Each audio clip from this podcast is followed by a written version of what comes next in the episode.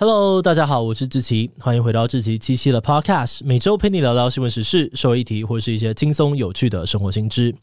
那今天这一集我们要来聊聊的主题是 AI 法官。AI 可以说是这阵子最热门的话题之一了，它的应用遍布了医疗啊、交通、娱乐、教育、金融、物流等等的各大领域。而现在，就连你印象当中比较保守的司法部门也在用 AI。其实早在几年前开始，美国啊、英国、以色列等等的国家就已经陆续的把 AI 技术导入了法官跟律师的工作当中。而我们台湾也不落人后，从今年的二月开始呢，司法院呢也全面启用了 AI 量刑资讯平台，想要借由 AI 的技术来提升判决的品质。另外，在爱沙尼亚呢，甚至还讨论过要直接让 AI 来当法官。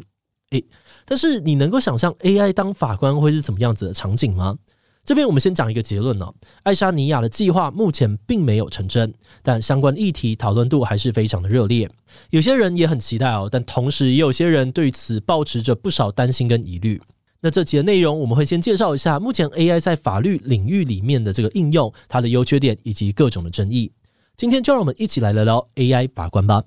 不过，在进入今天的节目之前，先让我们进一段工商服务时间。你曾经看着新闻跟着骂过恐龙法官吗？你没有法律相关的背景，但却希望能够参与司法的判决，让社会更公平吗？自从二零二三年国民法官制度上路之后，大家都有可能成为能影响判决结果的国民法官，但没有经过法律训练的人要怎么当法官呢？最近，泛科知识跟知名的刑事律师黄志豪共同推出了《国民法官生存指南》这门线上课程。里面会从制度、实务、科学这三大面向，完整的解答入选国民法官之后我该怎么办的各种问题，让大家都能够掌握到成为国民法官的必备技能。不管你是已经被选任为国民法官的人，还是对于司法制度有兴趣的人，都不要错过这堂课哦！现在就赶快点击资讯栏的链接，深入了解《国民法官生存指南》吧。现在更有早鸟价格哦，输入自己七七限定折扣码“莎莎七七”的话，还可以再现折一百元哦。大家一起来学习当国民法官吧。那今天的工商服务时间就到这边，接着就让我们开始进入节目的正题吧。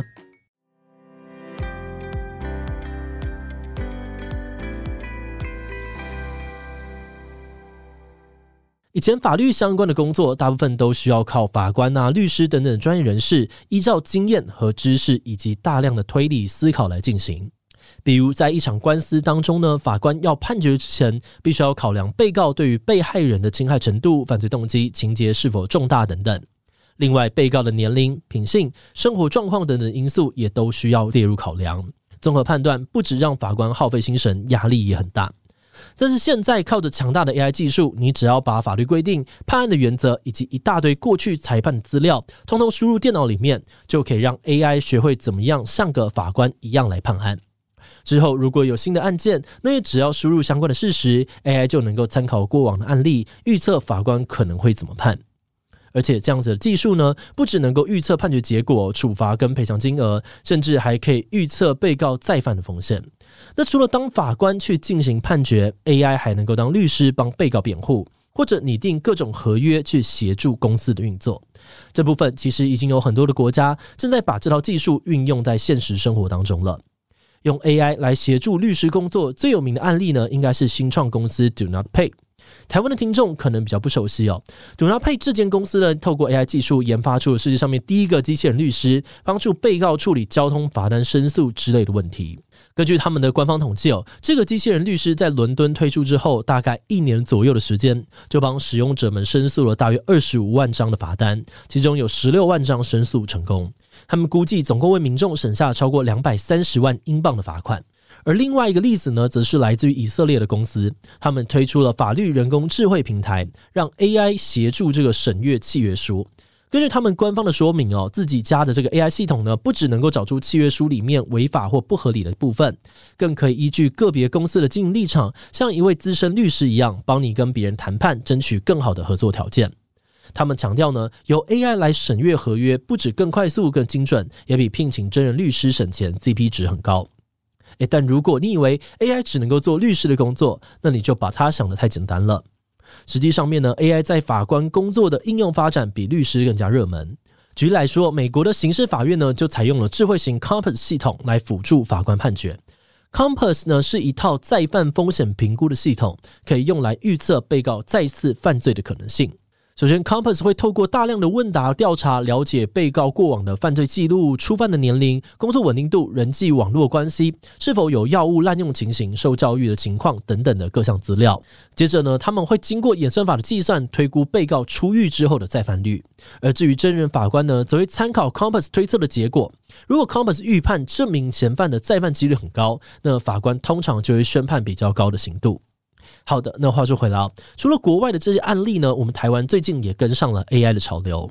今年的二月，司法院启用了 AI 量刑资讯系统，让法官在量刑的时候可以查询类似案件的量刑额度。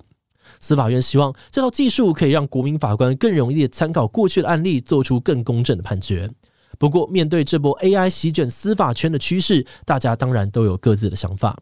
因为 AI 跟法律工作结合的应用范围太广了，所以接下来的讨论呢，我们主要会聚焦在 AI 辅助法官裁判的情况，来看看不同视角下面的不同意见。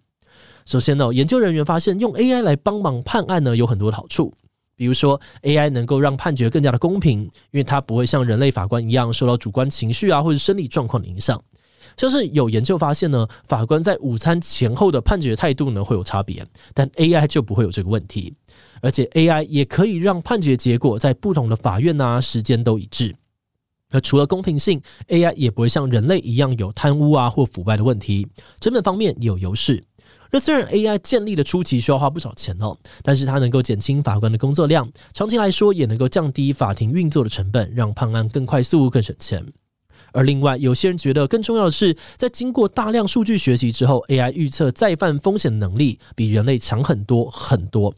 像是美国呢，有研究就搜集了二十五万名纽约市被告的资料，研究者呢比较了真人法官跟 AI，分别挑出了四十万个他们觉得再犯风险比较低、可以释放的犯人，结果发现 AI 选出的犯人呢，他们的再犯率比人类法官所挑出来的还要低二十五 percent，而且 AI 呢还成功的找出了一 percent 绝对不可以释放的犯人。而 AI 挑出的这一 percent 呢，大多数确实会在犯罪，但人类法官却释放了将近一半的这种高危险罪犯。所以总结来说呢，就预判的能力上面，AI 确实比人类还要出色。诶，不过虽然 AI 看起来非常厉害哦，但也有不少人担心 AI 介入法律会带来很多的隐忧。首先是 AI 的运作呢，都要依靠输入的资料，但实际上面有些案件非常的复杂，检辩双方可能说法不一，所以光是要判断证词的真假呢，其实就是一个难题。你可以想象一下，如果 AI 系统当中呢，有一项指标是被告的后悔程度，并且把这个程度分成一到十分，那一个痛哭流涕的被告可以得几分呢？那就像 AI 系统可以设计成让人类法官呢先判定一次，再喂资料给 AI。但如果这么做，AI 就会受到法官主观的这个判断的干扰，影响到判决的公平或一致性。